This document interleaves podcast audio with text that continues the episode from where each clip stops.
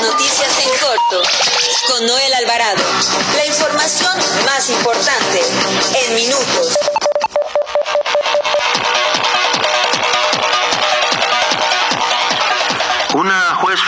Concedió tres suspensiones provisionales a habitantes del territorio maya contra la construcción del tren Maya. Las noticias en corto con Noel Alvarado. Aumentan en 32.2% los secuestros en México. Las noticias en corto con Noel Alvarado. Muy buenas tardes, los saluda Noel Alvarado, editor de información del periódico La Prensa. Transmitimos en vivo por el 760 de AM ABC Radio México, sonido original de Organización Editorial Mexicana.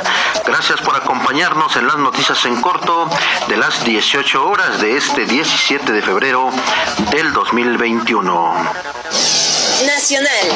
El presidente Andrés Manuel López Obrador dio a conocer la compra de tres barcos de transporte de gas licuado para echar a andar todas las plantas generadoras de energía eléctrica. Sostuvo que esto ya se preveía y por eso se decidió desde hace una semana entre- entregar combustóleo de petróleos mexicanos a la Comisión Federal de Electricidad a precio bajo, así como poner en operación todas las plantas carboníferas que estaban paradas.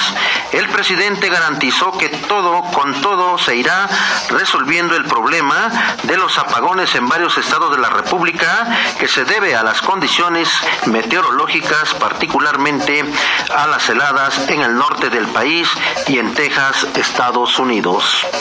También le informo que el gobierno de la República no encubrirá a nadie ni permitirá la corrupción. Así lo aseguró esta mañana el presidente Andrés Manuel López Obrador. Ello ante la posible complicidad entre funcionarios públicos con la mafia rumana en lavado de dinero, clonación de tarjetas bancarias y robo en cajeros automáticos. El presidente Andrés Manuel López Obrador indicó que la unidad de inteligencia financiera de la Secretaría de Hacienda y Crédito Público presentará un informe sobre el caso, pero aseguró que no habrá encubrimiento ni impunidad. En otro tema, una juez federal concedió tres suspensiones provisionales a los habitantes del territorio maya contra la construcción del tren, Maya, al considerar que se violó su derecho a la información. La juez Miriam de Jesús eh, Cámara Patrón, titular del juzgado cuarto de distrito en Yucatán, concedió las suspensiones provisionales al considerar que para la sociedad es un tema de relevancia que se garantice un desarrollo sustentable sin que se impida el progreso de la comunidad existente, se salvaguarde una esperanza de progreso para quienes conforman esa comunidad en un futuro más lejano. También le informo que la Confederación Patronal de la República Mexicana, el Consejo Coordinador Empresarial y la Confederación de Cámaras Industriales se unieron para defender la autonomía del Instituto Nacional de Transparencia, acceso a la información y protección de datos personales, tras considerar que las labores de este organismo son fundamentales para el combate a la corrupción en el país.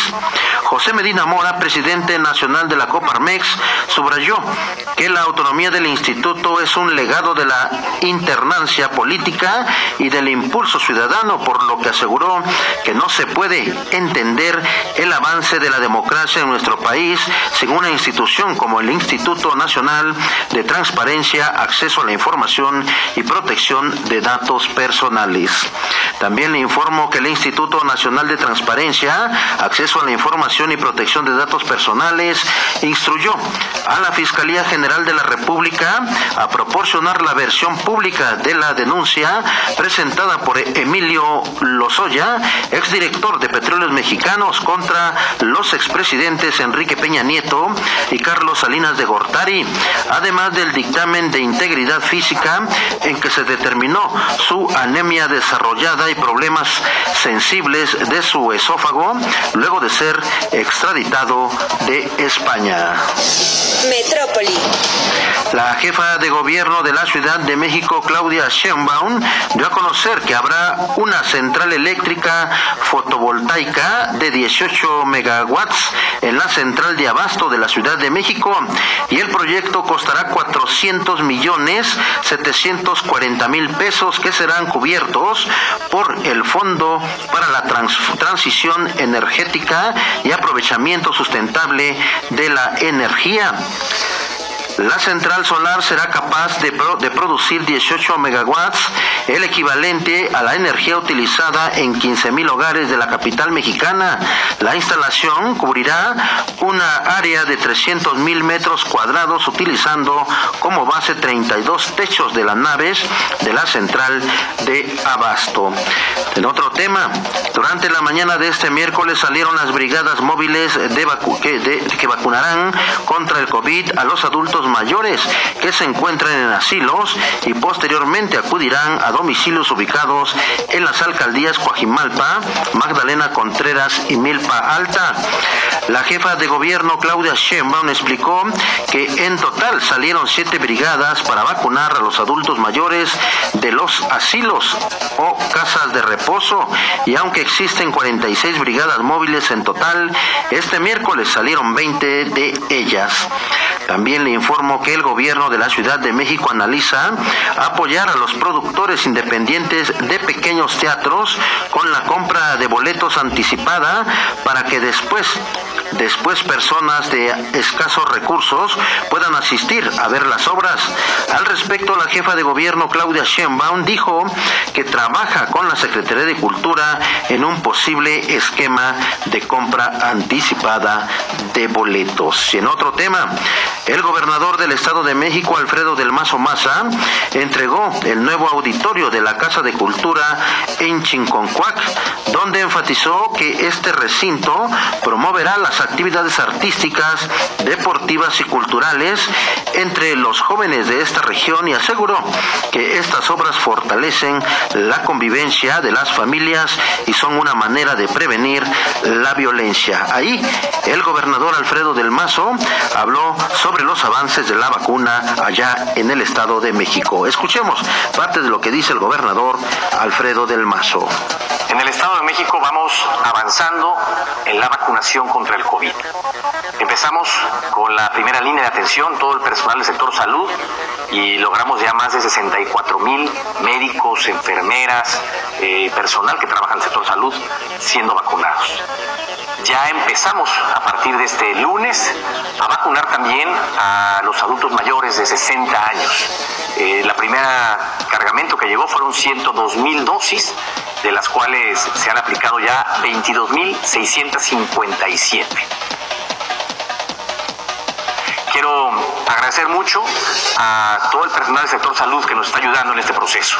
Hay más de 400 vacunadoras en el Estado de México que forman parte del sector salud y que nos están ayudando en 48 centros de vacunación a poder atender a quien eh, se está aplicando ya esta vacuna.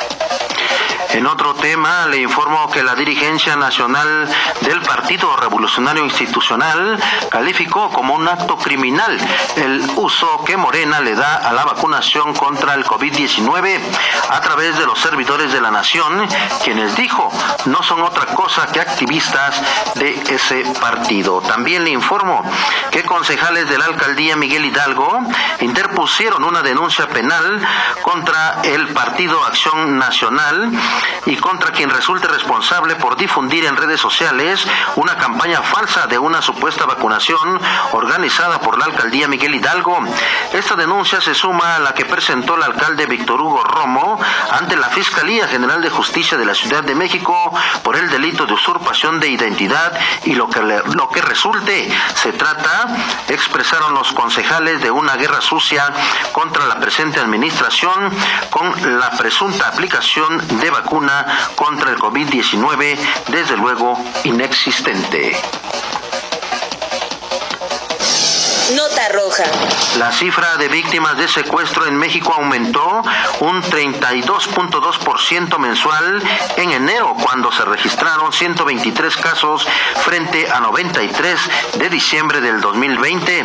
La presidenta de la Asociación Alto al Secuestro, Isabel Miranda de Wallace, agregó que se incrementó el número de carpetas de investigación iniciadas en un 7.5%, pasando de 79 en diciembre a 85 en el primer mes de este 2021. También le informo que la Fiscalía General de Justicia de la Ciudad de México localizó sano y salvo al doctor Jesús Ángeles en el estado de Hidalgo después de que se ausentó durante cuatro días aparentemente tras una discusión que sostuvo con su pareja sentimental desde el pasado 12 de febrero.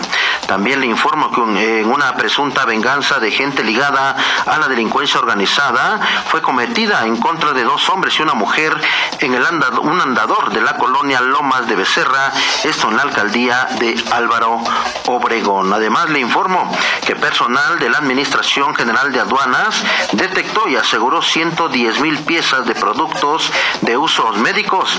Se trata de 82 mil oxímetros y 27 mil pruebas COVID-19 en el aeropuerto internacional de la Ciudad de México. Esto, con esto concluimos las noticias en corto de las 18 horas. Continúe con la programación de ABC Radio. Se despide Noel Alvarado y nos escuchamos mañana al mediodía. Las noticias en corto con Noel Alvarado. La información más importante en minutos. Www.abcradio.com.mx. Síguenos en nuestras redes sociales y escucha nuestros podcasts en Spotify y iTunes.